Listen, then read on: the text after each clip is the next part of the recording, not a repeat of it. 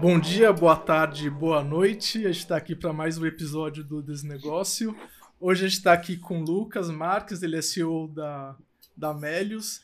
E é engraçado, assim, né? Que quando a gente criou o podcast, eu e o Aziz, a gente tava lá colocando uma lista de convidados. E uma das pessoas que eu coloquei, falei assim, puta, eu quero muito trazer o Lucas um dia, porque quando a gente criou, a gente queria fugir um pouco do mundo de startup, que é um mundo que eu vivi muito e que, de uma certa maneira, tem muita cobertura de mídia.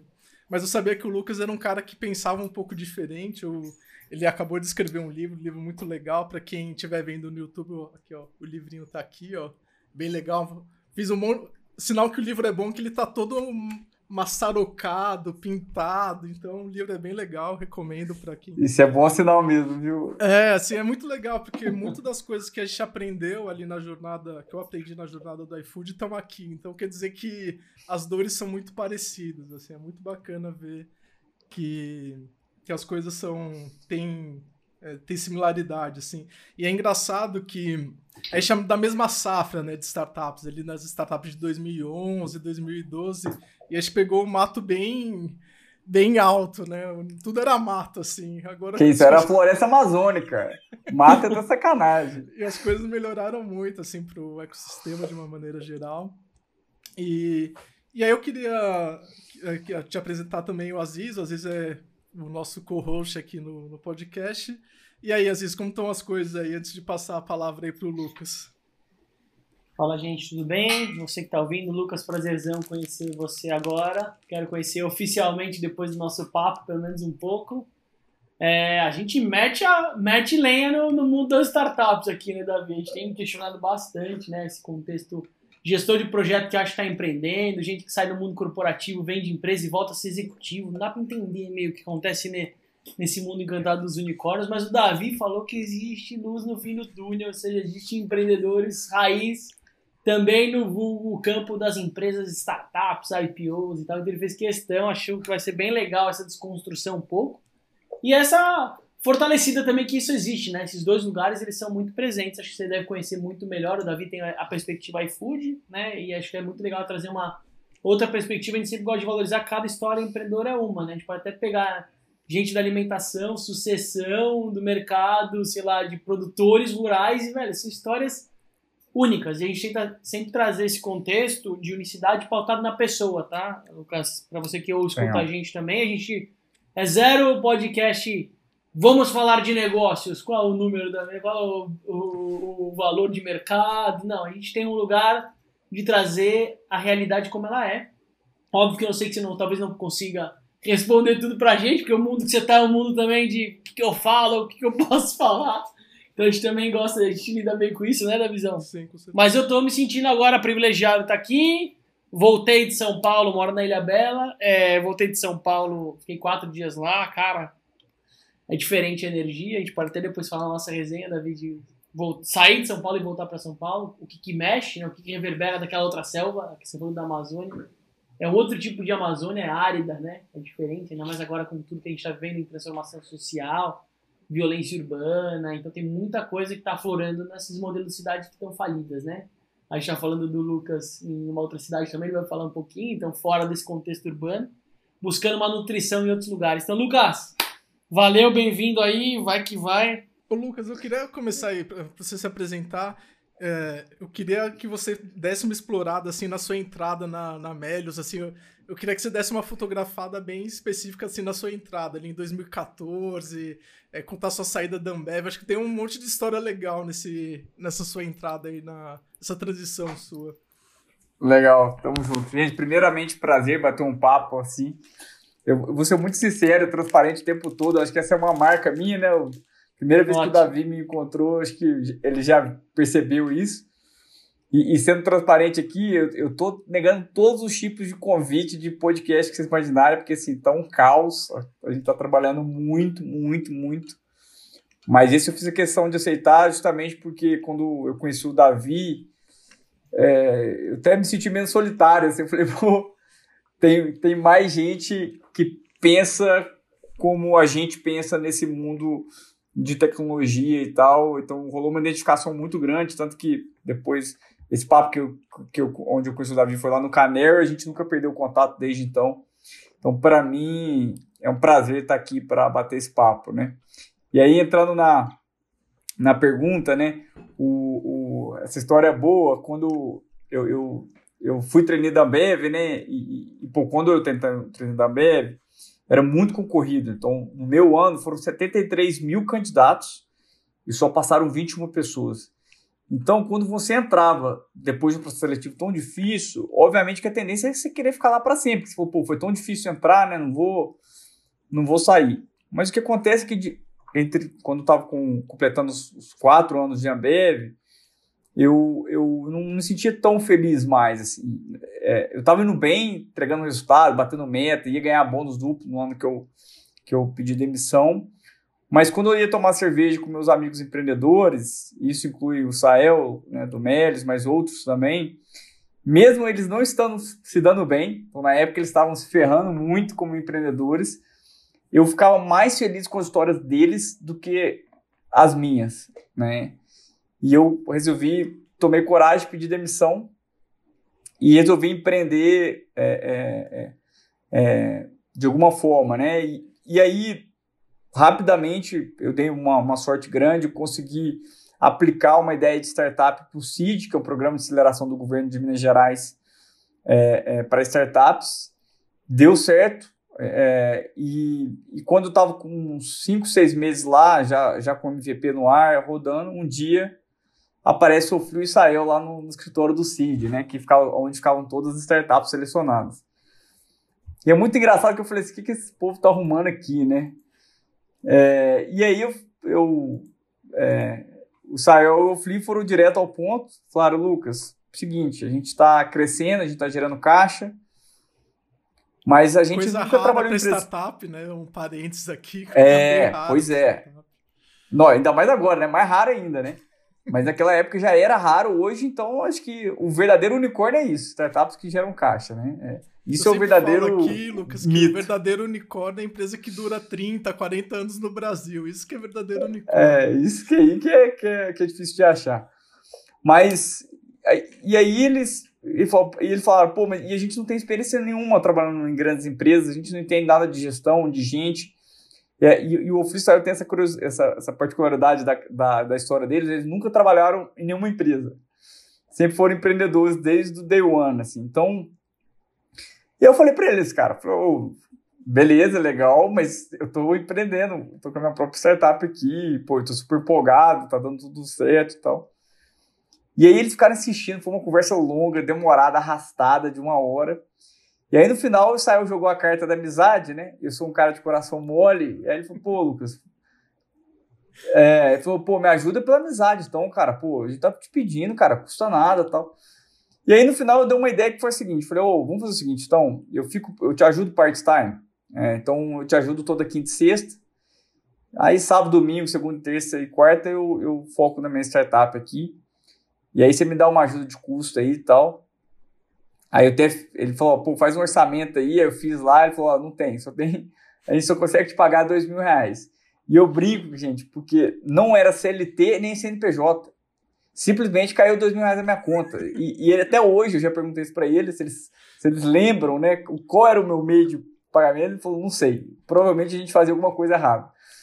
Mas foi assim que eu comecei, então comecei part-time, é, ajudando. O fato é que com quatro, cinco meses de Melios, eu estava completamente apaixonado pela cultura, pelo time. Time muito foda. Eram, na época eram 12 pessoas no apartamento, mas já era um time assim, espetacular. Cultura muito boa. E aí, quando um dia eles me chamaram de novo, os dois num, num quartinho, mas aí era para me oferecer sociedade no Melis. E aí eu falo que dessa vez a decisão foi fácil, assim. Eu falei, cara, tamo junto. E aí eu cheguei para meus outros sócios, falei, ó, podem ficar com a minha participação, não quero nada por isso, mas meu coração tá no Nélios e, e, é lá que eu vou ficar. E desde então, estamos agarrados aí na missão. Um parênteses aqui para, assim, até uma coisa que eu sempre. Várias pessoas me perguntam assim: Ah, Davi, se você fosse trabalhar em alguma startup, qual seria? Eu sempre falo, puta, acho que uma das únicas que eu trabalharia no Brasil é a Média, assim. Aê! Rasgando, rasgando cedo aqui, mas é uma das poucas, assim, porque realmente é uma empresa que eu admiro muito e tem uma cultura muito legal mesmo. Não, não é mas, legal cara, você é trazer. Assim... Não, eu ia até reforçar. Porque esse ambiente meio freestyle da startup, no começo tem sido muito questionado, né? Porque, tudo bem, lá atrás era mais aceitável, porque o, ambiente era mais árido, mas tem muita gente que faz num lugar de exploração mesmo, né? Entra aí pra startup dos sonhos, o cara ganha mal, velho. Não é registrado. O ambiente das agências também tem um pouco disso, né? Que o cara ele tem que fazer aquele PJ. Até aconteceu um caso interessante, ainda bem que a gente até comentou num cara que trabalhava em três agências, ele era diretor de arte em três agências, como ele era PJ em todas, ele, velho, criou um modelinho, não sei como ele conseguiu, que ele era, tipo, de três concorrentes grandes, e aí os caras descobriram. E isso traz esse questionamento, né, da galera trabalhar sem limite, no ambiente, às vezes, tóxico e de meritocracia pauleira, e ainda ser remunerado por peanuts. Tudo bem que não é o caso de você, do seu caso, já trouxe um negócio que eu adorei, que é a importância da cultura. A cultura é o que vai sustentar talento no começo de empresa, né? Quando você não tem, eventualmente, a receita e você não tem uma perspectiva estrutural, bicho, pelo menos a cultura, o alinhamento de valores, esse ambiente é premissa para que isso aconteça, né? Senão, fodeu. É, eu acho que tem duas coisas importantes de se dizer disso, né? Eu lembro uma vez que eu fui dar uma palestra na, na FMG, palestra não, a gente, é, uma coisa legal que a comunidade aqui de BH fez, a gente criou uma aula de empreendedorismo dentro da FMG. E o legal, cada semana é um empreendedor que vai dar aula e é, e é tema técnico, tá? Então, assim, é, é retenção, cultura, growth, é, operações, etc. Muito bacana. Mas, é, uma vez eu fui dar essa aula e um aluno no final me perguntou Falou, pô, startup legal, tal, vocês crescem, mas vocês pagam muito mal, né? Aí eu peguei e desenhei no quadro para ele. Falei, cara, eu vou, eu vou, desenhar aqui, vou ser super transparente com você, tá? Vamos imaginar um cenário aqui. A startup fatura 100 mil, beleza? É, qual é o máximo de salário que essa startup pode pagar? Aí ele escreveu 100 mil. Nesse, nesse que falou 100 mil, já começou uma galera na plateia falando, não, não, não, mas tem outros custos. Eu falei, não, beleza, então vamos tirar aqui a AWS. Cara, no final, e eu mostrei para ele, ele falou, cara, não tem dinheiro. É, e não tem, e na época, né, hoje isso mudou muito, mas na época não tinha dinheiro mesmo. Na época, assim, é, é, a gente é, passava muito apertado, assim, mas muito, muito apertado. Mas, e aí eu acho que, que, que, que, que a gente tem que também saber quem que faz do jeito correto e quem faz do jeito errado, tá? É, Vamos pegar o próprio caso do Facebook também, que é muito parecido com o nosso. Pô, lá, quem estava lá no apartamento de 2014 do Melios, ganhava muito pior do que o mercado. É, não porque o Ofli e o Israel estavam esbaldando dinheiro, tirando dividendos e ficando ricos aos nossos custos, mas porque, e, inclusive, eles ganhavam menos que a gente, né? O salário do Ofli e do Israel eram péssimos também. E outro parênteses é... engraçado é que o, o, Israel morava no apartamento, né? Que ah, é, o Israel morava. Para economizar. O cara tinha um colchãozinho no fundo ali. Pois é, e a gente fazia reunião no, na cama dele, de vez em quando tinha que tirar a cueca, a gente tinha que gritar pro Israel vir tirar a cueca da cama, um negócio terrível. Mas o que, que é o legal? Que aí eu acho que é um diferencial do Melios, que não devia ser diferencial, eu queria que todas as startups fossem assim, que é todas as pessoas que estavam naquele apartamento continuaram no Melios, sem exceção, são sócios do Melios hoje. Sem exceção. E, pô, financeiramente, eu tenho certeza que todo o sacrifício que elas tiveram lá atrás, em 2014, foi muito mais que compensado. E isso que o jogo nem acabou ainda. Então, é, a gente acha que a gente é um bebê. A gente, aliás, a gente tem convicção que a gente é um bebê. Então, à medida que a gente for crescendo, eu tenho certeza que essas pessoas vão construir um patrimônio. E eu espero realmente que elas consigam se aposentar. Um bebê de quantos anos?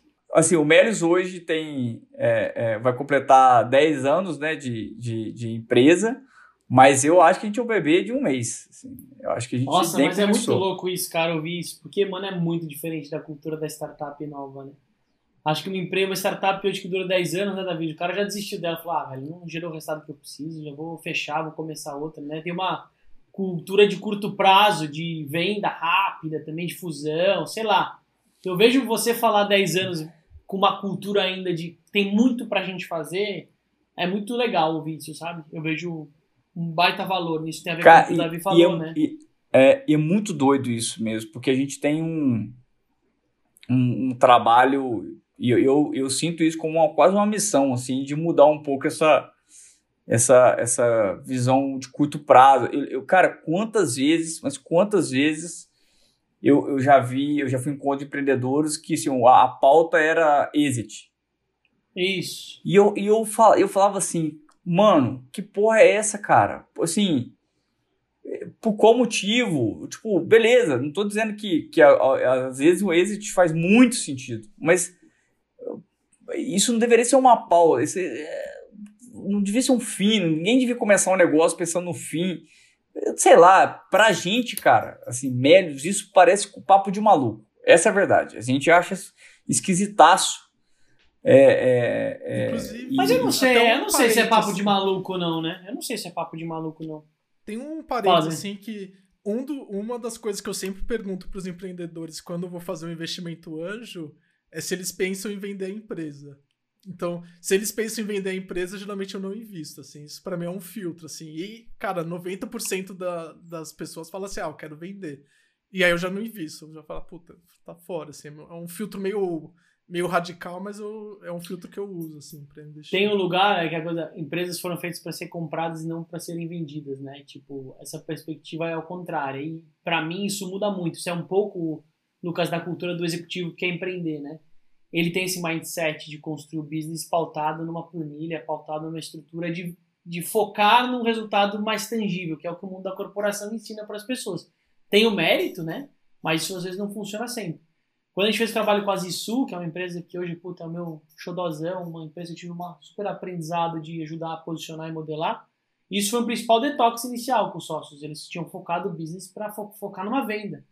Mas isso para mim muda tudo, tá? Por isso que eu falei que não é, não é exceção. Para mim, quando você toma uma, você constrói um business para vender, toda a sua tomada de decisão vai ser pautada em cortar custo, otimizar isso. Você sempre vai estar muito preocupado e você vai perder a oportunidade das coisas incríveis acontecerem. Porque não sei um pouquinho como que é a perspectiva de vocês, mas as coisas que geraram mais resultados foram as menos planejadas. Normalmente é isso, né? A gente tem escutado muita gente, né, David? Tipo, que o cara às vezes ele, o mundo ensina ali, aí ele olha ali, ele testa ali, experimenta, opa, ali ele descobre uma coisa que, meu, na planilha ele nem ia conseguir justificar aquilo.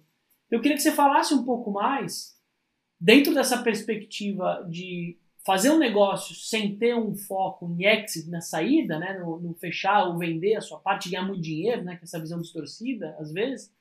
Mas o que, que você sentiu que isso mudou em alguns? Você tem alguma etapa, algum momento específico que você lembra que alguma coisa aconteceu com vocês que, putz, ainda bem que vocês pensavam nessa visão de longo prazo e que foi fundamental para vocês estarem construindo o que vocês estão? Você sabe algum, você tem algum exemplo tangível? Não, para mim o mais tangível do mundo é quando você se depara com, com uma oportunidade de vender a empresa, né? Isso aconteceu a primeira vez, aconteceu em 2015. A gente, o, o nosso concorrente internacional, né, é, fez uma oferta de, na verdade, até dando um passo atrás, a gente a gente sai, a gente já gerava caixa, a gente crescia de forma absurda é, cultura forte, time muito forte, a gente foi para é, é, o mercado capital investimento e tomamos 60 nãos, tá? 60 fundos brasileiros deram não para o Melios em 2015, mesmo a gente gerando caixa crescendo rápido. Tá? E 2015 é, o mercado já estava bem mais adiantado, né? Não já estava um, mais adiantado. Não Ainda era um mato, tava... não era um mato de 2011 é. ali, né? Era uma horta já, né? Já, é, eu, eu acho que já ainda era mato, assim, mas era um mato bem menor, não era a floresta amazônica. Capinado, não, era um mato capinado ali, mas era mato. É. Mas assim, e aí, diante disso, bem nessa época a gente recebeu uma proposta de venda. Então, imagina a situação, tá? É a mesma coisa você tomar toco numa balada de todas as mulheres da balada, e não que você tá saindo, uma mulher muito bonita te oferece um, fazer uma proposta. Assim, assim, você tá com a autoestima lá embaixo, então você está muito mais suscetível a aceitar. E eu lembro que eu, eu fui almoçar com o Israel, a gente tinha um restaurante perto do Melis. O Israel estava muito. Aquilo impactou muito nele, assim. E eu, eu fiz assim. Mas, a, mas, ele, mas ela queria namorar queria casar? Não, queria comprar o Melis. Era uma queria proposta acabar, de compra. queria colocar vocês executivos deles. Exatamente. E aí o, o, eu cheguei para o Israel e perguntei, pô, vamos, vamos, vamos pensar um cenário aqui. A gente vendeu então a gente vai para Maldivas, passa um ano na Maldivas, aí a gente volta. O que você vai querer fazer da vida? Ele vou querer comprar o melhor de volta. Eu falei, então. Você já tem resposta, né, meu cara? É tipo, que legal. Não, vamos vender, não vamos vender essa caceta. Então, é, é para mim, e aí é, é, é, é, respondendo, eu acho que uma parte muito importante da gente, da gente querer fazer essa trajetória de tão longo prazo é se divertir ao longo do processo. A gente gosta do que a gente está fazendo, assim, gosta muito. Ah, você é feliz todo dia? Não, e tá lá no livro. A gente fez um livro sobre isso, um livro só para contar os dias ruins. Tem dia péssimo, cara. Tem dia só que dá vontade de morrer. toma, né? Então, só, tomar, só contar os tombos, né? Não as pingas. É, pois é. Mas o fato, cara, que a gente sente que estando lá na jornada, a gente continua aprendendo, a gente continua realizando nossos sonhos, tanto pessoais quanto profissionais. A gente continua contribuindo, criando emprego e, e ajudando os jovens a se desenvolver aqui dentro com a gente, ajudando nossos usuários e agora cada vez mais. Então, assim, a gente a gente tá, tá, tá curtindo a jornada, assim. É, inclusive, essa pergunta foi muito feita no IPO. Se a gente pensava em vender o Melis algum dia. E a resposta do Sael foi sempre para mim, cara, a gente tá curtindo muito a jornada. Assim. Ah, se algum dia aparecer algum player que, que a gente achar que juntos a gente vai conseguir curtir ainda mais e vai conseguir realizar ainda mais sonhos, pode ser que a gente pense assim, mas não estou gastando um segundo do meu tempo pensando nisso, assim. Então, é, e a gente continua com a mesma cabeça, né? É, Lucas, desde então. Lucas, mudando um pouco de assunto, assim, eu, eu até falei assim que para mim tem um padrão assim do startupeiro Nutella, vai assim, que é, é o cara que está em São Paulo, que trabalhou em investment banking, é, ex-consultor McKinsey, fez MBA fora, aí ele quer levantar uma.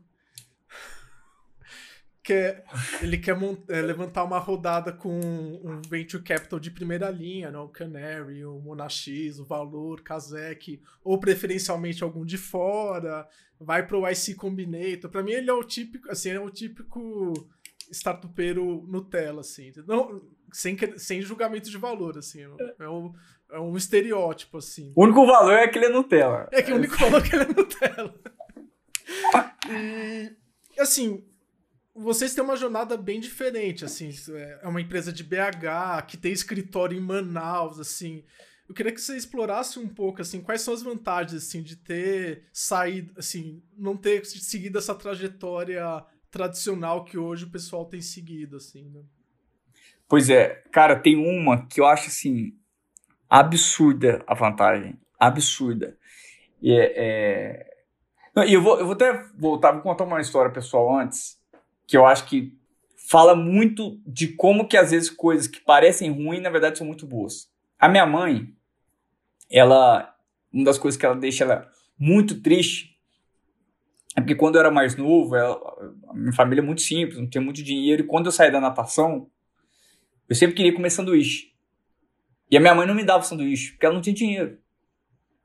Mas ela falava que se ela tivesse, ela teria dado. Eu falo, mãe, graças a Deus. Até as coisas ruins que aconteceram na nossa vida, que foi a ausência de dinheiro, vários momentos da minha vida, fizeram eu ter um caráter melhor, porque eu, desde cedo eu entendi que, cara, nem tudo que você quer você vai ter.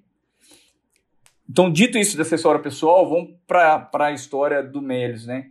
As restrições orçamentárias que a gente teve ao longo da história foram fundamentais para o Melis que a gente tem hoje.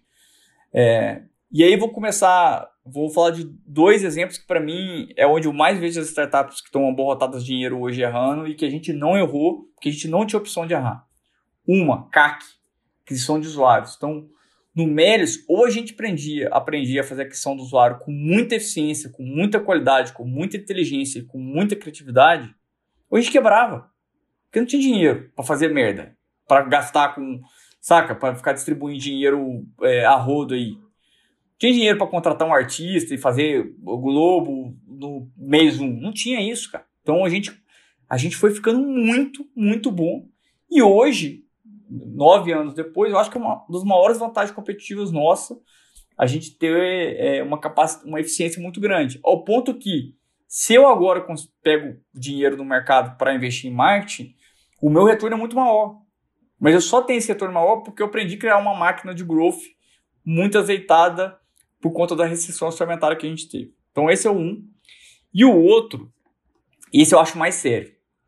Porque o do marketing, eu, eu tenho visto isso, né? As, as startups fazendo muita cagada, mas você consegue aprender e consertar o erro. Não é difícil, assim, porque você você fala, pô, errei e tal, deixa eu ficar mais eficiente agora.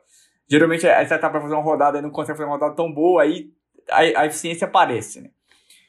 Agora, o outro erro é bizarro, que é como que as startups estão estruturando as equipes na medida que a empresa vai crescendo. Então, lá naquele dia mesmo, a gente, né, Davi, que a gente foi dar palestra lá, tinha um caso de uma startup que não tinha nem três meses já tinha diretoria completa. Pô, como assim? É tipo, já tinha diretor, gerente e, e, e, e operação. Que isso, cara? Isso está completamente errado, porque uma das coisas mais incríveis de começar uma startup e tal é você, enquanto diretor no LinkedIn, na prática está fazendo um papel operacional de atender o cliente no telefone ou de fazer entrega, no caso do iFood, lá do sanduíche, é, é, é, ou responder um chamado um Reclame Aqui, sabe? Então, é, e isso, isso os danos disso que a gente está vivenciando agora, só vão vir daqui a 4, 5 anos. Porque daqui a 4, 5 anos. também, né? Tarde cara, demais. Porque o cara não consegue levantar a próxima rodada, começa a patinar. Não, você vai ver uma. Escreve o que eu tô falando. Eu, eu já tô cantando essa pedra já e já tá começando a acontecer. A gente vai ver uma geração de startups onde os fundadores não entendem de operação. Não sabe como funciona a empresa deles. Não sabe como se faz growth, não sabe como se contrata gente, porque eles nunca contrataram, porque já desde o começo eles que pegaram a pessoa de RH, top do mercado, então não sabe. Então, sim, é, é, é, é, e aí os problemas vão começar a aparecer. Então, eu acho que esse foi a maior sorte que o Melis deu, que, pô, ao ter restrições, cara, a gente, por muito tempo, a gente fazia a, a, a gente fazia construir as coisas com as nossas próprias mãos, né? Ao ponto que, que que a gente foi contratando as pessoas na medida realmente que a gente foi tendo as condições financeiras e a necessidade de fato de ter um gerente, de fato de ter um diretor e por aí vai, né? Então, eu considero isso, assim, a principal, os dois principais pontos positivos de, de, de ter começado fora desse, desse, desse boom que a gente está tendo. Acho que é, eu queria fazer um recorte aqui, é, Lucas, que eu acho que é bem interessante, porque geralmente quem quer empreender geralmente tem um monte de, de restrições, né? É super difícil, porque não tem acesso a esse mundo da, da Faria Lima, dos fundos. É, eu só acho que as pessoas não entendem o quão fechado é esse mundo. Assim, é um universo muito restrito, assim. É um universo de, sei lá, 1% da população tem acesso a isso. E as pessoas ficam meio que vangloriando esse mundo, assim, esse mundo da, da Faria Lima, e não entende que se o cara construir essa jornada mais difícil, vai criar uma musculatura para a empresa que eventualmente o cara que teve o caminho mais, mais fácil de levantar várias rodadas, ele não acaba passando, né? Então, acho que é um recorte legal pro ouvinte, é, para ele não vangloriar as rodadas, assim. É, o cara... É, eu acho engraçado o negócio de vangloriar a rodada, porque fica parecendo... É, você, é, com, você dá parabéns pro cara que comprou ovo para fazer um bolo, sabe? Então, ah, você vai lá, oh, que legal, você comprou ovo, você tá para fazer sua receita, tá? Não, o cara que ganhou o dinheiro para comprar o ovo. É, exatamente, é ganhou que, dinheiro é, é, para comprar o ovo. Aí você dá parabéns pro cara, né? Puta coisa maluca, assim. É, cara, assim, se eu pudesse, se eu pudesse, mas óbvio que não está no meu, na minha ossada isso, eu juntaria todos os jornalistas do Brasil e falaria, parem de publicar. Rodada, para de publicar sobre rodada, assim. Primeira, vamos, é, tipo, parar de falar. Ah, beleza. Vamos imaginar uma, uma startup X fez uma rodada, adquiriu uma outra empresa, pô, contratou 100 programadores, lançou um projeto novo. É isso, vamos noticiar isso. Vamos focar no que importa, que é como as, as empresas estão usando esse dinheiro de maneira inteligente ou não. Eu, assim, meu sonho era isso. Mas, cara, é, é, é, o jornalismo também funciona com base no que tem mais clique e as pessoas têm um encantamento, e, e a gente fala disso no livro, que a gente também já passou por esse encantamento, a gente chama de canto da sereia no livro, né? É, é, de você ver e, e, e, e, querer clicar e querer ler. Só que isso gera um efeito perverso, porque só, as matérias que saem é sobre captação, aí os empreendedores começam a ter isso quase como, um, como uma, uma meta. Porque eu já ouvi de empreendedor dizendo, ah, minha meta é ser um unicórnio, não tá escrito, cara. Assim, é, é, é muito louco, assim. Eu realmente acho que a gente está passando por um momento muito ruim nesse setor é, é, e, mas eu sou, eu sou chato, assim, eu, eu acho que dá pra gente evangelizar e ver se a gente consegue salvar pelo menos alguns desses, empreendedores. Porque, como a gente. Tem vários deles que são maravilhosos, né? Que, tipo, só, só tão.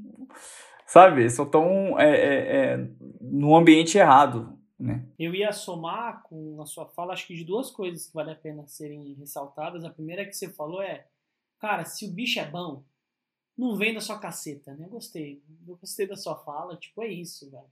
Se tá fluindo, você vê perspectiva antes de vender, acredita mais nela, fala que empreender é como ter filho, não dá pra você terceirizar ou tocar de final de semana ou não ter um envolvimento emocional e passional, né? A gente vê o resultado das empresas familiares, que mais tem vários desafios, o que faz eles virarem esses grandes unicórnios em termos de tempo, longevidade de empresa, é o amor que eles colocam ali. E óbvio, como todo amor, né, não tem muito glamour, você vai ter conflito, né? Não sei se puder também trazer um pouco do desafio societário em termos de divergência de opinião, a gente fala muito pouco disso, né? as sociedades antigas do financeiro olha para o financeiro, o cara de marketing. Não, não existe mais isso, cara. Todo mundo tem que olhar. O cara, para tomar a melhor decisão financeira de um business novo, de um negócio novo, ele precisa entender o negócio como um todo para difer diferenciar o que é custo, o que é investimento. Senão atrofia a empresa virou uma, uma uva passa. Mas eu queria que você reforçasse, um outro ponto também que vale a pena reforçar da sua fala, é o, o, começar algo sem investimento prévio, né? Tipo, sem um investidor por trás. Aqui. Vamos começar, vamos experimentar, Vamos aprender. Vamos errar pra cacete. Vamos comer pão com ovo e com miojo. Mas depois a gente tem mais clareza de como vem e de que forma vem. Eu queria que você puxasse também esse gatilho. São duas coisas que eu queria que você falasse, acho que são super importantes. Do, do que, que é o confronto versus o que, que são as divergências, o conflito propositivo. Né? A gente fala, tem um termo que a Dea usa aqui muito, que é o confronto amoroso, que é quando você tem de fato uma situação de conflito interno, uma visão diferente, e não é uma questão de, ah, uma mais forte ou mais fraca, conhece mais ou menos. A, B, A, B, A, B. Pra você chegar no C demora um pouco mais do que só um zigue-zague. Então eu queria que você falasse um pouco de como vocês lidaram com situações societárias no momento de ápice, de bacana, porque também não é fácil quando entra dinheiro, e nos momentos de escassez da empresa. E eu queria também que você falasse de como foi, porque a Melius foi isso, né? O começo delas me dá uma refrescada não teve investimento inicial, ela já teve investimento. Como a fase inicial dela, como que foi em termos de tinha um sócio investidor já envolvido no jogo ou não? Legal, vou, vou responder a primeira, provavelmente vou esquecer a segunda, você me lembra depois. Tá bom, vai lá. Falando um pouco de, de conflitos, assim, é, é, a primeira coisa que eu, eu falo muito é que se a cultura dos sócios fundadores é a mesma, é o ambiente propício para você ter conflitos sem perder a amizade, que é o cenário ideal. Para mim, uma startup que, sei lá, todo mundo concorda sempre, que não tem conflitos, é uma startup fadada a morrer, assim. É, provavelmente escolheram sócios errados, porque colocaram todo mundo com visão igual, não tem divergência, não tem produção, assim. Mas os valores têm que ser iguais. Então, assim, e aí eu acho que é onde o maior erro, é, é o, o conflito, é, é, é, ele tem que acontecer, por exemplo, vamos pegar um valor do Melis. No, no Melis a gente acredita que nada é impossível. O conflito tem que acontecer porque o, o Israel acha que um projeto X ele, ele é gigante, enquanto eu acho que o projeto Y é gigante. Mas nós dois queremos fazer coisas gigantes.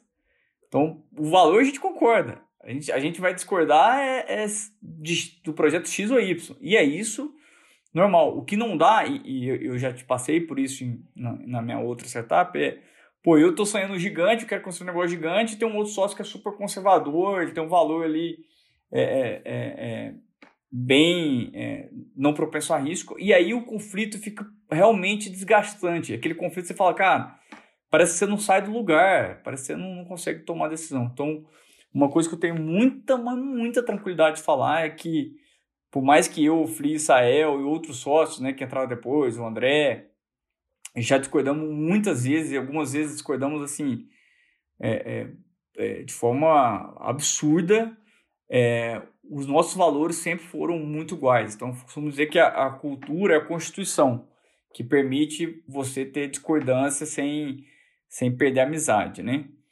É, então, o primeiro ponto é isso. O segundo ponto, que é um erro que eu vejo algumas startups cometendo, eu não sei se o Davi já passou por isso, pode até comentar também, que é o seguinte, é, começa a startup e não define quem que é o CEO, o CFO, o, os papéis, não define. Ah, startups são os, os três fundadores. O que, que isso começa a gerar? começa a gerar um negócio que eu acho terrível, que é as decisões por consenso. Tudo passa, começa a ser por consenso. E isso, cara, é você não confiar nas pessoas. Então, assim, é, então eu. Não, ruim também, péssimo. Aqui, cara, que, qual que é o. O que, que eu acho que a gente pode fazer? Cara, a gente. Vamos pegar o caso lá, né? O Fli sempre foi o CFO, o Sael sempre foi o CEO do Melis e eu sempre fui o CEO. Pô, em momentos ali que eu tava tocando meu negócio e eu achava que era uma decisão muito grande que impactava outras áreas e que eu tava, eu tava tendo dificuldade para decidir sozinho, eu levava ali pro Felipe pro Sael para pegar uma visão deles. Mas a decisão final continuava sendo minha.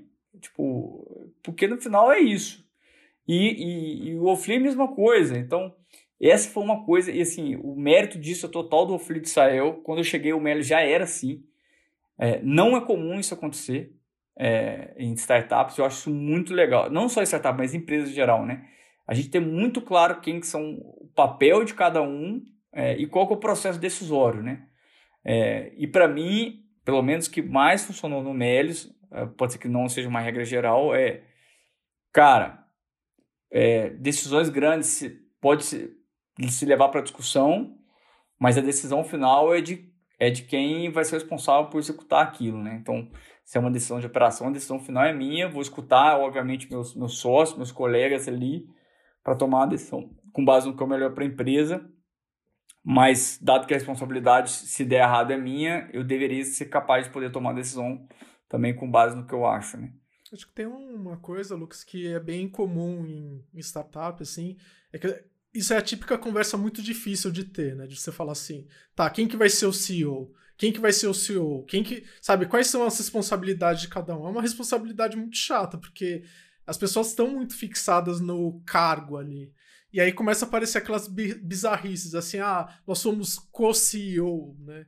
Que, que, porra que é co-CEO, sabe? Pra mim não existe co-CEO, assim. Alguém tem que ter o, a caneta para tomar as decisões difíceis e, e, e sabe, a, empresa conseguir andar, senão fica umas loucuras, assim. Tá, mas que que, beleza, os co-CEOs não concordam. Que, quem que decide, sabe?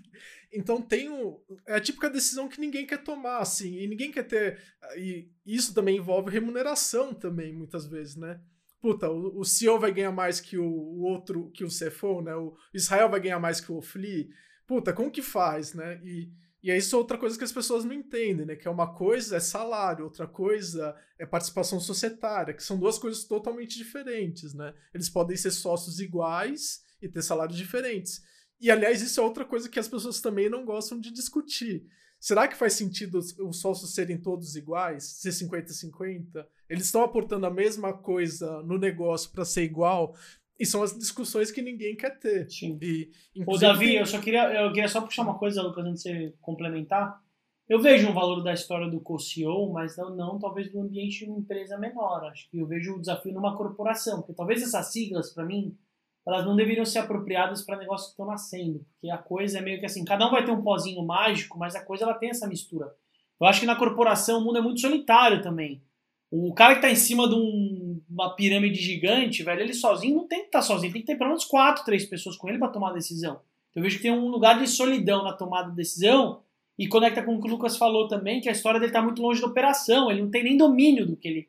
Ele nem sabe o que tá rolando na empresa mais. Hoje que eu tô fazendo trabalho na SCAP com executivões ciclés que estão, totalmente fora da operação do mercado, os caras e não podem mostrar vulnerabilidade. Então, eu vejo que essas siglas talvez funcionem no ambiente corporativo, elas precisam ser repensadas para ter mais do que uma pessoa, mas no ambiente de, de startup, né, coisa do founder, do as siglas, né? Porra, mano, cada um tem um pozinho mágico, velho, e confia no brother aí, velho, na hora do vamos ver, tem esse exercício de liderança dinâmica, né? Outra também, às vezes, pode ter alguém que tá mais vulnerável, no momento de vida ali, meio, meu, frágil pra cacete, não tá firme para tomar uma decisão. E eventualmente o outro vai vir e vai tomar junto e vai puxar o bastão. Então acho que tem uma dança que ela é mais complexa, porque tem alinhamento de cultura e não precisa virar, não é virar zona também, né, Davi? Você sabe bem que não necessariamente isso é o meu ponto forte, essas coisas estruturantes. Mas eu vejo que é, esse lugar do, do co-CEO, das siglas, eles podem bagunçar o coreto totalmente num negócio que está numa fase mais inicial, né? Acho que tem uma coisa que as pessoas não entendem também, que na trajetória de uma empresa você vai ter momentos muito distintos de organização. Então, no comecinho ali, o, as responsabilidades têm que ser claras, mas não necessariamente os cargos são tão claros assim. E o Lucas, por exemplo, ele entrou na empresa um pouco mais para frente. Né? Você pegou a empresa em 2014, 2015 ali. A empresa ela já, já, já tinha uma estruturinha ali. E, de uma certa maneira, é uma segunda fase, né? Que precisa ter um pouco mais de estrutura. E acredito que um dos papéis do Lucas muito foi de organizar, dar meta, que é muito papel do CEO, assim, que era muito meu papel no iFood, né? Puta, vamos organizar o coreto aqui, vamos distribuir as metas, vamos organizar quem quer responsabilidade de quê. Então, acho que eh, cada momento da empresa vai demandar é, estruturas e responsabilidades bem diferentes, né, Lucas? Não, fato, fato. Eu, eu acho, a única coisa que eu acho que não.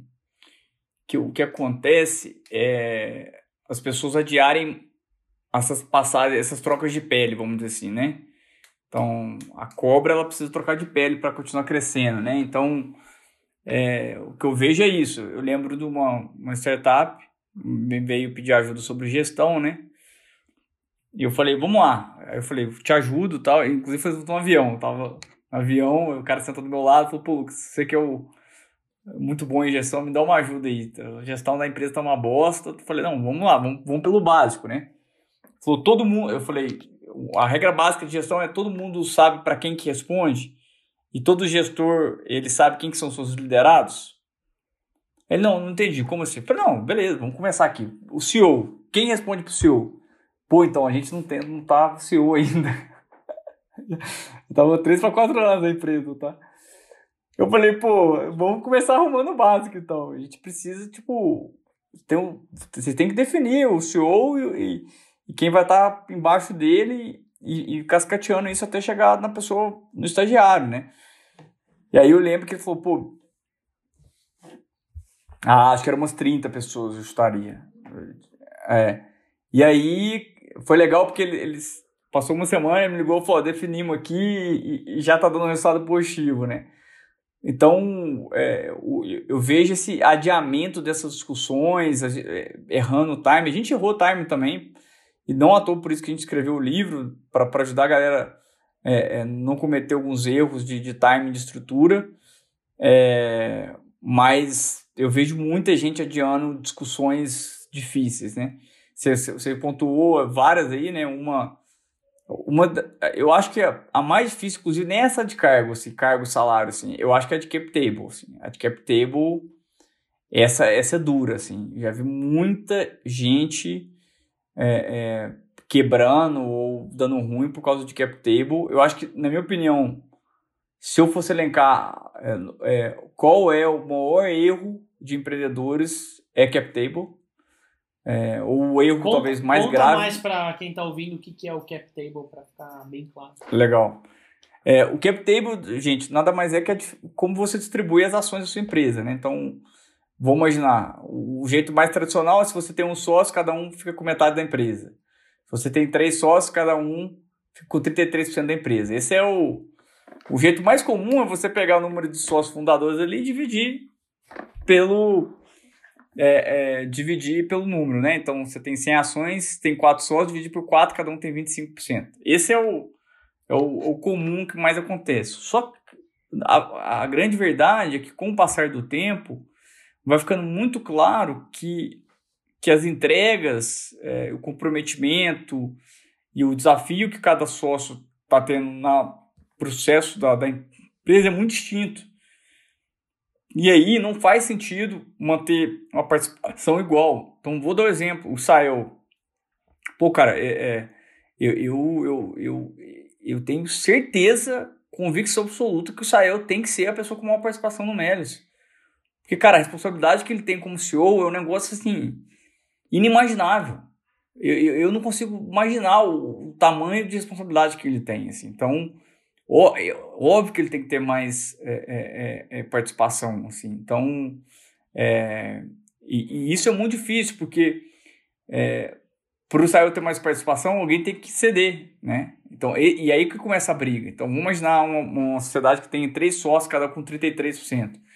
Em determinado momento, eles entendem que alguém ali vai ser o CEO e que ele vai ter mais responsabilidade. Para o CEO chegar a 50%, por exemplo, os outros dois vão ter que ceder.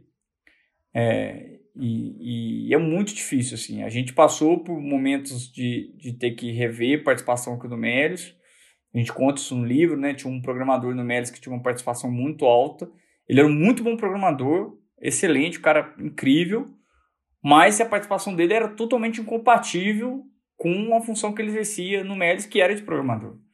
Né? E aí a gente teve que sentar com ele, mostrar para ele isso, trazer pessoas de fora, a própria Endeavor ajudou a gente nisso, para mostrar que, cara, ou a gente resolvia isso, ou isso seria totalmente desmotivante para todos os demais e todo mundo sairia perdendo, inclusive ele. Que beleza, pode ser que ele continuar dono lá de, não lembro qual era a porcentagem, mas vamos só chutar 20% de algo que não tinha valor nenhum, né? Porque todo mundo ia desanimar e ninguém ia querer tocar a empresa para frente. Mas é... tem uma coisa que eu acho muito legal, que tem no livro, inclusive, que é um pouco a estrutura como o Melius distribui é, participação societária, que 20% das pessoas têm é, são sócias. É muito legal o processo em si, acho que vale a pena você contar por cima, assim, como que é o processo, que eu acho que é um super benchmark para quem está pensando em envolver mais gente na sociedade da, da empresa, que eu acho que todo mundo deveria fazer, na verdade, assim. Boa parte das empresas Não, deveria ter mais sócios, né? É um jeito de não, você legal. distribuir riqueza, inclusive, né?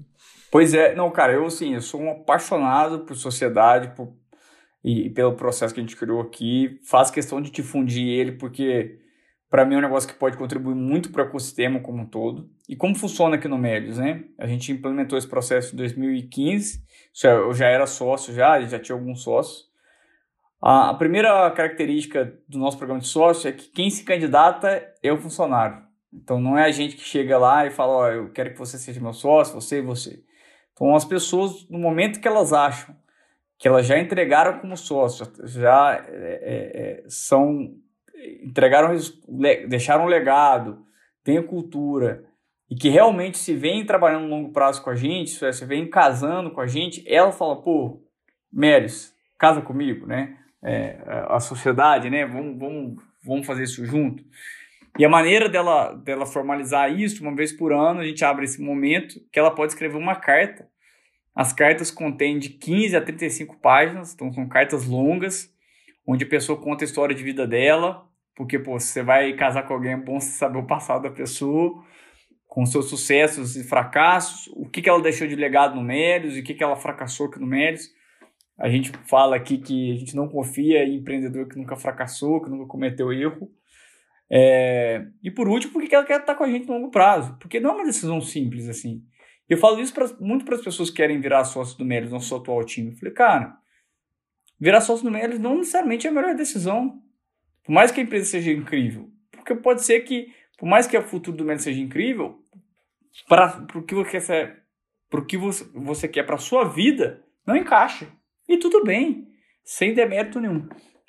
Então a gente tem esse trabalho e aí, depois que as pessoas enviam as cartas, é, a gente entende, vê ali quem é aquelas pessoas que realmente merecem ser sócias, né? E eu falo, e eu acho que isso é muito importante, porque é e é uma diferença muito grande, é, programa de sociedade no Médios não é programa de incentivo.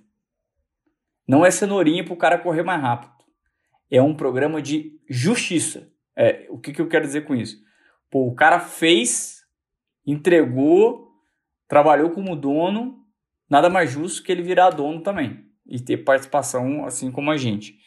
É, então a gente não considera o programa de sociedade como um programa de incentivo, um programa de RH, nada disso. A gente tem um outro programa de stock options que atende esse objetivo, mas o programa de sociedade mesmo da carta, que tem a simbologia e tal, não.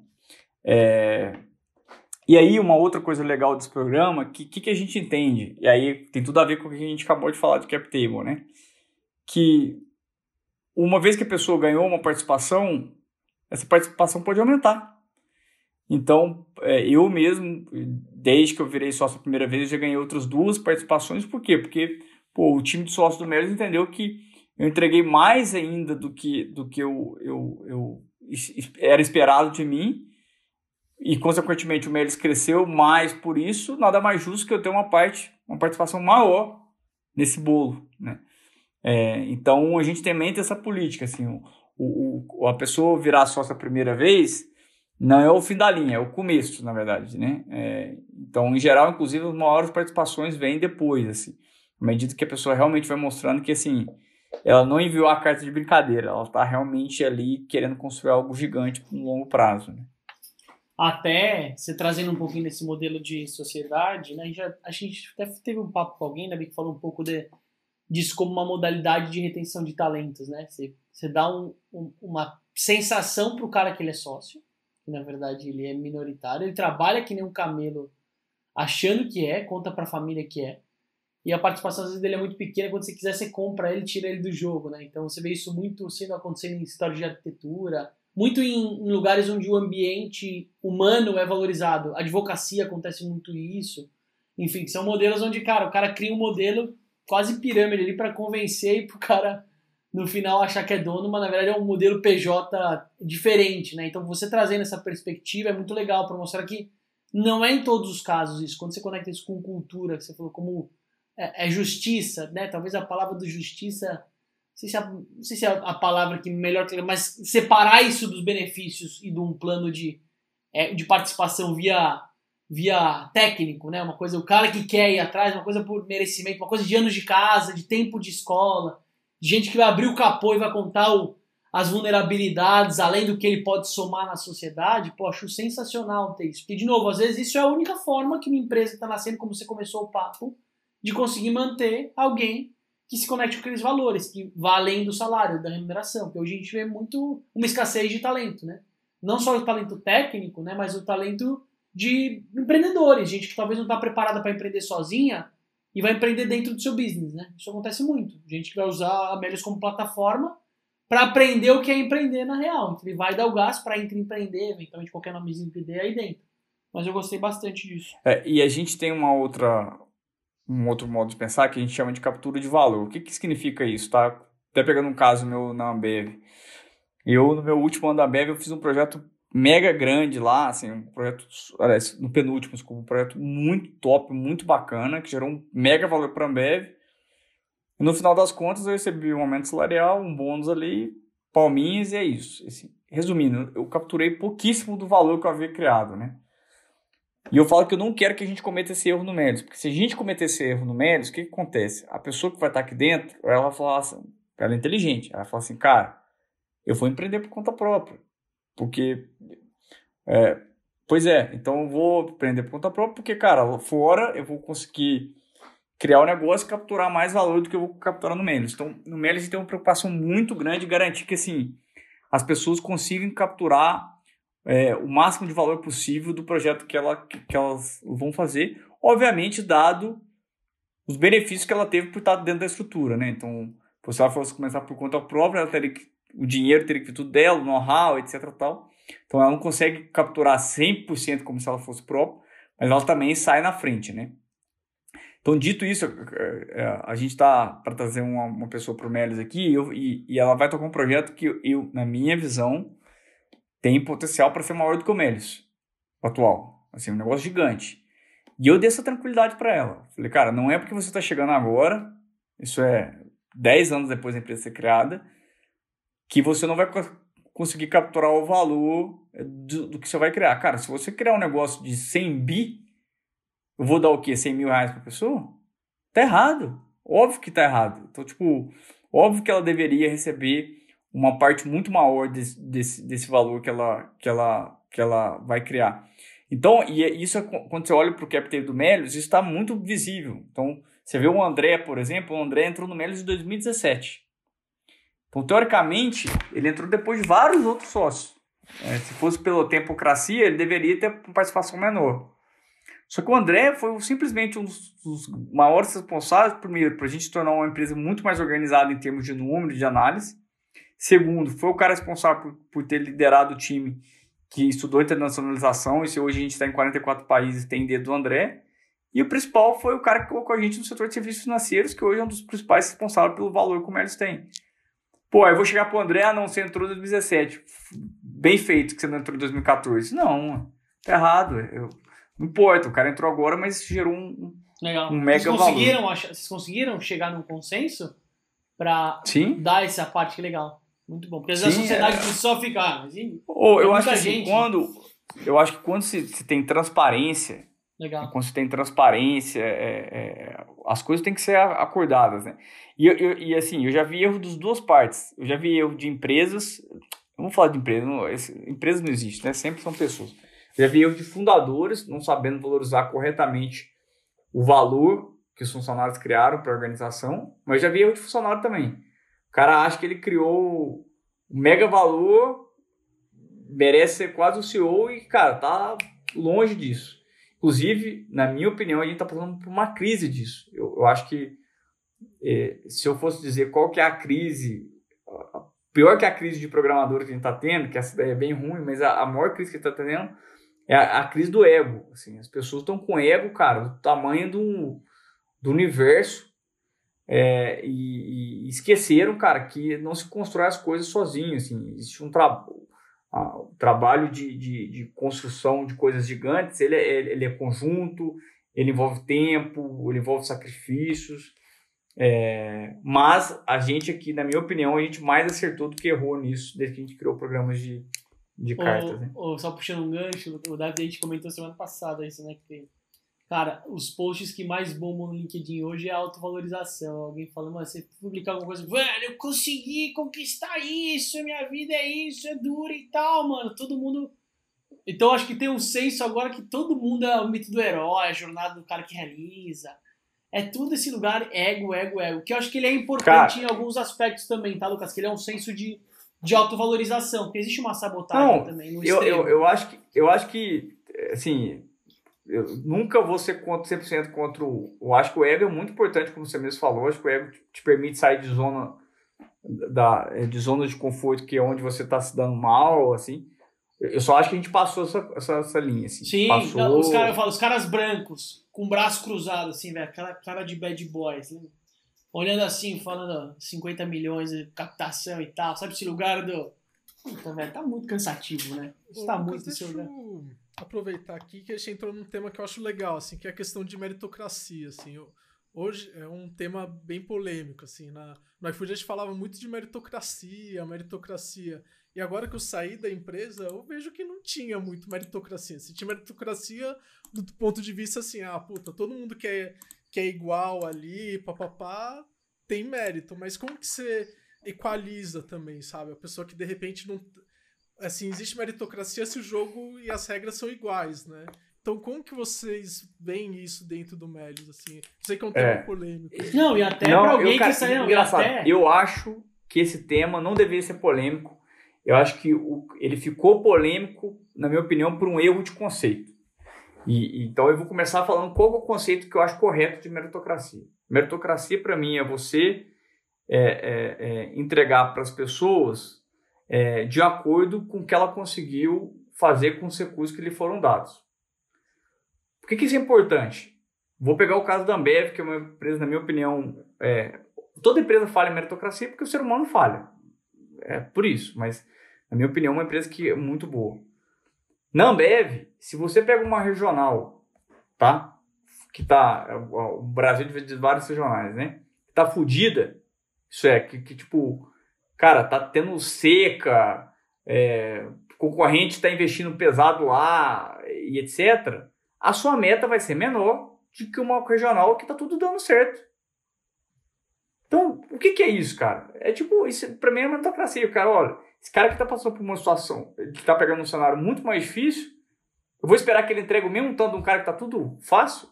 É, eu, eu costumo dizer que no Melis, ah, eu conto a história dos corredores, é uma que eu escutei uma vez que eu falo para todo mundo, né? Que é, imagina dois corredores, um treinou sempre descalço, nunca teve técnico, nunca teve Gatorade, nunca teve assistência, nunca teve bosta nenhuma. E um outro corredor que treinou nos melhores centros olímpicos do mundo, o pai dele era atleta olímpico, Gatorade patrocinava o cara, os dois, beleza. Aí eles vão correr uma maratona. E aí esse corredor que teve todo, toda assistência durante a vida inteira, é, é, chega com 30 segundos na frente do outro que nunca teve assistência nenhuma. Ele, qual é o fato? Fato, ele ganhou a corrida. Isso aí não tem como mudar. É, é um fato. Mas ele é o melhor corredor? Não acho. Acho que se eles tivessem, se ambos tivessem recebido as mesmas condições, o, o, o outro cara teria ganhado a corrida. Assim. Então, para mim, meritocracia necessariamente tem a ver com o contexto, assim. Porque senão não é mérito. Senão não tem mérito nenhum. Qual que, cara, qual que é o mérito, velho, do cara passar em Harvard com, com, com tendo estudado a vida inteira os melhores colégios de São Paulo, tudo do bom, do melhor, o pai do cara, um dos maiores, é, é, é, como fala, doadores de Harvard. Cara, qual que é tem mérito, velho. Não tem, esquece. Ah, tem o mesmo, é pouco. Agora, pô, uma pessoa que vem de uma condição social muito difícil e etc e tal, e consegue passar em Harvard, pô, isso é animal. E a gente leva isso muito a sério aqui no Médios. Ah, inclusive em processo seletivo. A gente é, balanceia muito como a gente vai valorizar cada coisa de acordo com o contexto que é dado. E a mesma coisa na hora do time. Então vou contar um exemplo bem bacana aqui. Tavares, que hoje é o, é o, o quem toca o dinheiro, né, como empresa do grupo, Antes disso, ele estava tocando um projeto, que foi o nosso projeto do Médios para o Mundo Físico, inclusive o primeiro capítulo do livro, você vai lembrar bem aí, Davi, que é um capítulo marcante. É, pô, o, pro, pro, o, projeto foi um fracasso total. Fracasso total. É, mas o eu nunca vi alguém trabalhar e dar tanta raça e energia igual o Tavares deu naquele projeto. O cara passou o inferno e conseguiu resistir e conseguiu é, é, é, é, ia do alto, do baixo e resolver os problemas. E ele foi promovido depois do projeto, mesmo projeto tendo sido um fracasso. assim. Por quê? Porque isso para mim é uma análise boa de mérito. Você olhar o contexto, pô, em que situação que ele estava, é, qual foi a entrega dele, como que ele se comportou em relação àquilo que ele, foi, foi é, ele fez, é, e por aí vai, né? Então, a maneira como eu encaro o mérito, e na minha opinião devia ser um consenso isso, é, eu fico triste que não que, né, virou polêmico, mas não devia ser polêmico, devia ser isso, é isso. Então, a primeira coisa é isso. A segunda é esse processo ele envolve subjetividade. E, e a gente não pode descartar isso. Assim, no final, quem toma a decisão se, se de quem for o melhor corredor é um outro ser humano. E seres humanos falham. Todo mundo erra. Eu falo, cara, não existe empresa perfeita porque a empresa é composta de gente e gente erra. Então, assim, eu não acho que existe meritocracia perfeita e nunca vai existir, porque as pessoas erram é, e nem sempre. E, e assim, é, e aqui no Méritos, todos os erros que provavelmente a gente já cometeu não foram propositais. E quando a gente percebe um erro no tempo, a gente conserta. O que eu tenho visto, mas aí um ponto legal, é que no tempo, geralmente, se você tem uma cultura boa, e esses fundamentos de meritocracia, como eu falei, que se levam em conta o contexto, os erros são corrigidos. Isso é, alguém pode ser injustiçado no curto prazo, mas no longo prazo eu acho que os erros são, são, são é, corrigidos, tá? É, pelo, pelo menos por enquanto eu tenho, eu tenho achado isso. Ô, Lucas, deixa eu... A gente já está um pouco mais apertado de tempo, mas eu não queria deixar de passar duas perguntas antes de a gente finalizar. Então, a primeira coisa, assim, é, é questão de ESG na, na Melios. É um tema que a gente tem discutido bastante aqui no podcast. A gente entrevistou o Fábio Alperovic, que é um cara super respeitado dentro de ESG recentemente, que é o cara da Fama Investimentos. E a gente queria ouvir um pouco aí o que, que a Amélios tem feito em termos de ESG. E a segunda pergunta, assim, o que, que mudou na Amélios com o IPO? Assim, putz, legal é, vocês foram lá, tocaram um sino, assim, puta, o que, que mudou, assim, da, na empresa? Acho que são duas perguntas legais pra gente ir pro finalzinho aí da, do papo. Le beleza. Falando de, de ESG, para mim, a primeira coisa muito importante é que, assim, é, eu acho que é, as empresas, a primeira coisa que elas têm que fazer de ESG é fazer o básico. E o básico é, elas têm que fazer o que ela se propõe para os clientes dela. Então, eu acho absurdo um banco ou uma empresa de telecomunicação vir falar de SG, sendo que os próprios clientes dela estão sendo maltratados. Então, então abre o aplicativo, vê uma cobrança no extrato que não foi acordado com, com o cliente. O cliente tenta ligar para resolver algum problema simples e não é bem entendido. Então, acho que o primeiro, é, acho que falta uma letra no SSG que é C de client, customer, consumer, não sei, mas assim, toda empresa, a única coisa que existe em comum entre toda empresa, né, sem exceção, é que todas têm cliente. Então, a primeira coisa que eu acho que, gente, que todas as empresas deveriam se preocupar é fazer algo de bom para os seus clientes, né? é entregar o que elas estão se propondo para os clientes. Dito isso, eu acho que a gente vem construindo isso é, é, no Melios, aí vem o segundo passo, que eu acho que é começar a olhar para dentro de casa, que é beleza, eu faço um negócio bom para os clientes, mas e meu time, que é quem está fazendo coisa boa para clientes, ele está ele tá, é, é, é, sendo bem atendido, né? É, ele ele ele está tendo suas necessidades atendidas, ele está crescendo com a empresa. É, então é uma coisa que eu, a gente se preocupa desde sempre e, e, cada dia a gente vem melhor. Então a gente tem ganhado os prêmios Glaze Place Work. A gente, durante a pandemia, quando toda, a maioria das empresas piorou a nota no Glassdoor, a gente melhorou a nossa nota no Glassdoor. Então, é, é, gente e tratar bem nosso time com respeito, com carinho, com tudo que eles merecem, tem sido uma coisa mega importante. Isso impacta claramente em, em governança. Dito isso, pô, olhou para o seu cliente, olhou para o time. Geralmente, é, as empresas têm investidores, né? E, pô, investidor, é, em geral, não vou falar que todos são assim, é uma pessoa que ele juntou dinheiro com base no sacrifício de muitos anos de trabalho de empreendedorismo e agora quer ver esse patrimônio crescer e acreditou ali na sua empresa. Nada mais justo que você recompensar ele por ter acreditado na sua empresa. Ele poderia ter colocado aquele dinheiro em uma viagem, em uma outra empresa, ele escolheu você. Então você tem que ser transparente com esse cara é, e, e, mostrar para ele que você está fazendo um bom trabalho ao investir nos seus clientes, no seu time e etc. Depois disso, e aí eu, eu acho que realmente nessa ordem, é, pô, a empresa já atende o cliente, o time está tá bem, e os investidores são responsáveis por manter aquela empresa, você começa a entender a importância aonde que a sua empresa está na sociedade como um todo. Né? É, e como que ela pode contribuir. E aí uma coisa que eu vejo muita gente, olha, não vou falar nem errar, é só uma, eu, eu, eu não concordo, é, que é foco, assim, Pô, tem empresas que não faz bem o negócio do cliente, não faz bem o negócio dos funcionários, ou não faz bem um dos dois, ou não faz bem a parte com investidores, e aí quer defender o meio ambiente e gastar um tempo absurdo com isso, ou com, com, com qualquer outro tema é, disso. Sendo que não fez, o, acho que, o, o outro básico. E a gente no mérito foi sempre uma escadinha. E qual que foi a escadinha que a gente deu nesse último ano? Né? Foi, é, a gente começou a apoiar um projeto que eu fui um dos fundadores, que é o Programadores do Amanhã, que ensina programação pra, é, de graça para alunos negros carentes, né, de é, jovens de 16 anos, para que eles alcancem a independência financeira. Mas, se você me perguntar, o Melis deveria ter feito isso em 2014? Não. Não, porque na época eu não tinha dinheiro nem para fazer o básico para os clientes e se eu tivesse dinheiro para fazer o básico para os clientes, o próximo seria para o meu time, que pô, na época não tinha nem ar-condicionado nos quartos lá do apartamento, não tinha nem plano de saúde. Então, agora sim, agora a gente tem recursos e condições de poder apoiar um projeto desse. E aí um ponto legal, de maneira sustentável. E como que a gente fez com esse projeto?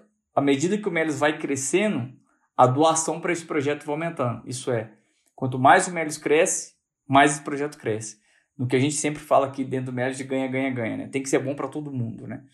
É, é, é, e aí a gente é, vai contribuindo para isso. Então a gente acredita muito nisso, sabe, David? Construção aos poucos, com consistência, sem ficar fazendo alarde, né? É, sem ficar é, usando isso de uma forma marqueteira e ruim. Eu vou dar um outro exemplo aqui. Diversidade. Quando a gente começou a falar de diversidade no Melis, o time lá, o Comitê de Diversidade, queria colocar na cultura e come, queria começar a falar de, sobre isso no LinkedIn, nas redes sociais do mestre. Eu, eu, eu, eu falei, não. Porque primeiro a gente faz dentro de casa. Primeiro a gente vai viver isso. Quando a gente estiver vivendo isso, a gente fala, pô, a gente coloca na cultura. Porque, pô, beleza. O cara vai olhar para a cultura e não vai falar assim, não, a gente não está vivendo isso, tira esse negócio. Vai ser o contrário. Pô, a gente está vivendo isso, nada mais justo que isso está lá na cultura. Pô, tá vivendo na cultura, a gente está confiante nisso, pô, agora a gente divide as práticas com a sociedade como uma forma de dividir um pouco de tudo que a gente aprendeu com ela. e é assim que a gente tem feito, sabe? Sei que é meio radical, mas é meu jeito de pensar Não, isso. vou, vou até somar com você, Lucas, porque eu, é o que você falou. Tudo tem a ver uma linha tênue entre bom senso e contexto, né? Que acho que isso não vale só para o que você trouxe, mas para muitas tomadas de decisão. Eu escuto quando, quando você fala, eu vejo talvez o, uma frase muito similar, mas que é o oposto da sua, que eu ouvi de alguns executivos, eu me envolvi em filantropia também nesse meio da pandemia, e eu vi muita gente que tinha condição financeira, que tinha estruturas, falando, não, já estou fazendo a minha parte, estou pagando salários e não mandei ninguém embora na pandemia. Aí eu escuto isso, claro, tem um valor, tem uma importância e uma relevância, mas, velho, essa pessoa está numa bolha social que ela não tem noção do que tem acontecendo do outro lado do, do rio. Ela não sabe o impacto, o colapso ambiental que a gente está vivendo, que vai passar o fininho dela que está numa escola bacana. Então eu vejo que tem uma linha tênue, que eu entendi o que você falou, eu preciso é integridade, né? Que eu, eu, eu só vou proporcionar para o outro que minimamente eu já estou aplicando aqui dentro. Mas essa linha tênue, cara, eu vejo que existe para muitos negócios um olhar míope, um olhar de terceirização desse tipo de coisa, dessa necessidade, né? A gente falou com bastante gente muito legal, né, Davi, que trouxe, cara, ativismo é necessário. Mesmo para um business que não esteja 100% pronto, porque o negócio nunca vai estar 100% pronto, né? Até vocês que todo mundo olha de fora e fala, pô, exemplo, os caras agora, agora, velho. Agora o Lucas vai relaxar, vai montar um puta time foda embaixo dele e ele vai agora colher os frutos. Não, você deve estar tá ralando duas ou três vezes mais do que você ralava antes. Agora os desafios são maiores, né? Mas eu vejo desse, dessa necessidade do ESG, essa armadilha que você falou também é muita gente não fala e não estimula isso porque fica com medo de se gerar uma imagem de autopromoção de marketing vazio, né? Pô, quantos doadores, homens, brancos tomadores de decisão não doam, ajudam muitas coisas e não falam isso. Falam, não, não vou falar.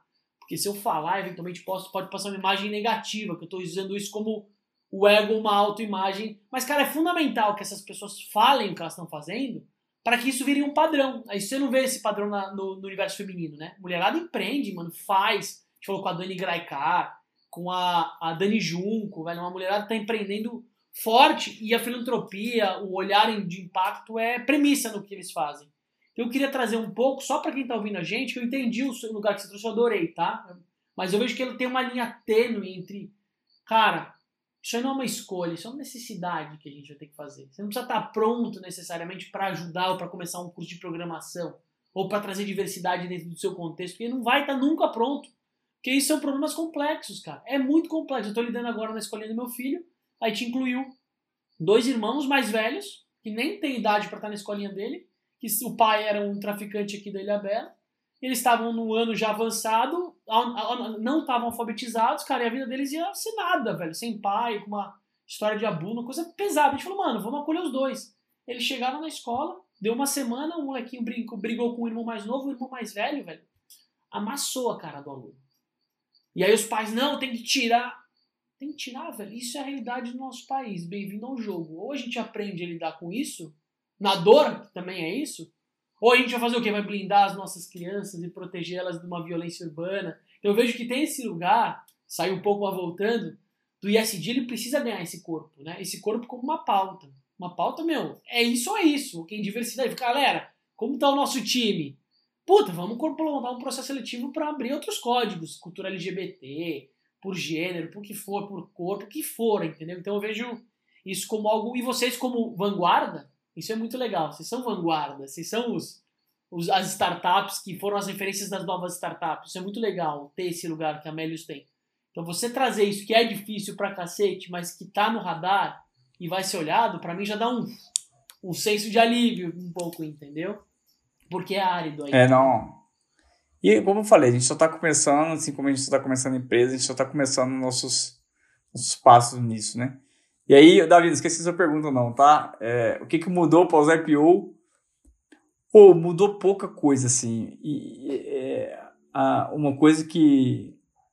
É, duas coisas que mudam para a maioria das empresas quando vão fazer IPO, que no, nos alertaram antes do IPO, olha, a pressão vai aumentar, e vocês vão ter que, ter que cumprir muito mais processo de governança. Então vamos lá. Por causa da Endeavor, o processo de governança a gente já é muito redondo desde 2016. Então a gente sempre já foi super organizado, super transparente com os investidores. É, é, a gente nunca. Então, assim. Ah, ah tem, tem mais papelada para preencher agora? Tem, mas não é nada que mudou a nossa vida. É. E sob pressão, isso desde isso sou desde criancinha assim eu sempre joguei eu sempre gostei de jogar com torcida assim e, e com torcida contra melhor ainda aí eu fico louco mesmo para jogar bem. Então sim cara a gente ama a pressão sendo muito sincero eu amo saber que tipo se a gente entregar um resultado ruim a ação vai cair se a gente entregar um resultado bom a ação vai subir. É, a gente acha essa pressão no, é, é super saudável no nosso caso assim né? É, então, sendo muito sincero, cara, é, eu acho que as coisas que mudaram foram bem mais positivas. Falando, isso eu tô falando mais pessoalmente, né? É, em termos de Melios, uma coisa que mudou muito boa foi que, por conta da visibilidade que a gente está tendo agora, né? A gente tá, tá muito mais fácil trazer gente pro Melios. Então, antigamente, eu ia trazer algum, sei lá, alguma pessoa muito foda, eu tinha que vender muito Melios, tipo, muito. Canta sereia bizarro, assim. Nossa senhora, eu tinha que. Sabe?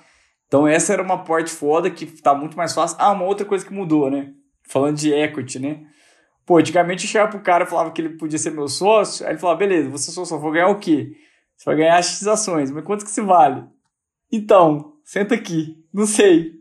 Tipo, é foda, né, velho? Você, tipo, você fica, aí você fica com a impressão que você tá é, é, mentindo. Mas não é, porque você realmente não sabe o que, que aquilo vale. Eu nunca soube, cara. Agora não, agora isso é uma coisa legal. Quando você tem está aberto capital, você sabe, cara, olha, isso que você tem, você vai ganhar por ser nosso sócio, vale tanto. Então, se algum dia, eventualmente, você queira sair e comprar um apartamento ou fazer isso, você vai ter dinheiro para isso, é seu patrimônio. Então, essa é uma coisa que, que melhorou muito, assim, nó, melhorou muito, muito mesmo, assim, facilita muito. Legal. Agora, a gente fazendo o fechamento aí, é, Lucas, a gente sempre faz um, um rápido ritual aqui de fazer um, um check-out, assim, falar quais foram as impressões, como que você está saindo da conversa, assim. Eu vou puxar aqui o papo, a pauta. Assim, eu, eu, assim, a gente se conheceu faz pouco tempo, né? Faz dois anos, mais ou menos. Mas eu continuo com, com essa admiração, assim, de você não ter papas na língua, né? Apesar do do negócio ter ser listado em bolsa, ter todo é, toda a repercussão de uma empresa que é listada em bolsa, você não perdeu essa essa transparência e isso me inspira muito, assim, eu, eu sempre eu sempre tive um sonho, assim, quando eu tava no iFood, assim, ah, eu acho que um dia o iFood vai abrir e capital tal. Hoje em dia eu vejo que é meio bobo esse sonho, assim, eu acho que tem muito, outras coisas muito mais legais do que abrir capital. Capital acho que são uma consequência para você construir algo grande. Então acho que bater o papo com você deu essa. caiu essa ficha de novo, assim, para mim. Acho que foi muito bacana ter você aqui com a gente. Muito obrigado aí, Lucas. Eu vou, eu ah, fico grato, Lucas, pelo seu, pela sua transparência de você posicionar o que você acha, o que você sente, né? Eu sinto essas duas coisas em ressonância, né? Existe um Lucas racional, mas existe um Lucas emocional, eles operam numa dança assim da hora. Então eu gosto desse lugar eu sinto forte a, a o, que eu, que reverbera a cultura com a cultura dos sócios, isso é muito legal. Então, o que eu sinto como empresa de fora, eu vejo que existe esse DNA olhando para uma das pessoas, mas imagino conversar com os outros, né? Não sei quantos são hoje também, mas dá para sentir que existe uma cultura rolando. Isso para mim é uma coisa que eu valorizo cada vez mais. E eu saio desafiado, né, de como a gente acelera esse processo de olhar sistêmico, olhar para impacto ambiental e social num ambiente de novos negócios está muito preso às obrigações diárias, né? Então eu fico eu fico reflexivo sobre esse olhar, sabe? Que é uma força importante, não só vem das corporações do governo, né? São empresas médias e pequenas que, e eventualmente movimentam muita coisa que pode vir muita transformação. Então saiu reflexivo nesse último ponto, mas adorei nosso papo. Oh, legal, pô, gostei muito também. E o Davi, sobre transparência, é, você vê meus calls com os investidores, você vai ficar horrorizado, porque eu sou transparente com eles desse mesmo jeito aqui, cara. Não mudei nada. É, eu, eu teve uma investidora que é muito bom, assim, a gente gosta muito dela, ela gosta muito da gente. E, e eu lembro que todos os calls, cara, ela só tava fazendo perguntas sobre coisas que eu achava que o Melis estava indo bem, sabe? Aí sabe quando ficou parecendo um papo de, de, de, vendedor, né? Aí teve um dia, cara, que ela só fez perguntas em coisas que eu acho que a gente tá indo mal. E eu fiquei muito feliz. Falei, pô, Denise, que, que, que bom essas perguntas. Ela, por quê? Porque a gente tá muito mal nisso. Ela, como assim? Você acha isso bom? Eu falei, não, porque toda vez você faz perguntas sobre coisas que eu acho que o comércio tá bom e eu, e eu, eu sempre eu quero ter a oportunidade de falar de coisas que a gente tá mal e que a gente precisa melhorar. E eu falei para ela, pô, eu concordo que a gente tá ruim nisso, a gente precisa melhorar, eu tô indignado, estamos trabalhando nisso e tal. Então, acho que isso é uma coisa da nossa cultura mesmo, e, e, e, acho que gente, eu espero que a gente nunca perca isso, essa transparência. Obviamente, a gente tem restrição de não abrir informação privilegiada, e isso a gente não faz até por questões legais, né? Mas a gente, eu quero manter essa transparência, então saiba que tudo que eu falei aqui com vocês hoje eu acredito é, piamente e, pô, é sempre bom bater papo com gente inteligente, a gente sempre sai aprendendo, as provocações são sempre boas e vamos que vamos. Muito obrigado, Lucas, por ter aceitado. Show de bola. Para quem chegou até aqui, valeu por ouvir mais um episódio. Siga a gente no canal do Spotify ou no próprio YouTube, enfim, e acompanhe outros episódios que estão vindo aí, porque as próximas semanas estão quentes também. Valeu. Valeu. Valeu. Até mais, gente. Valeu, Lucas. abração, cara.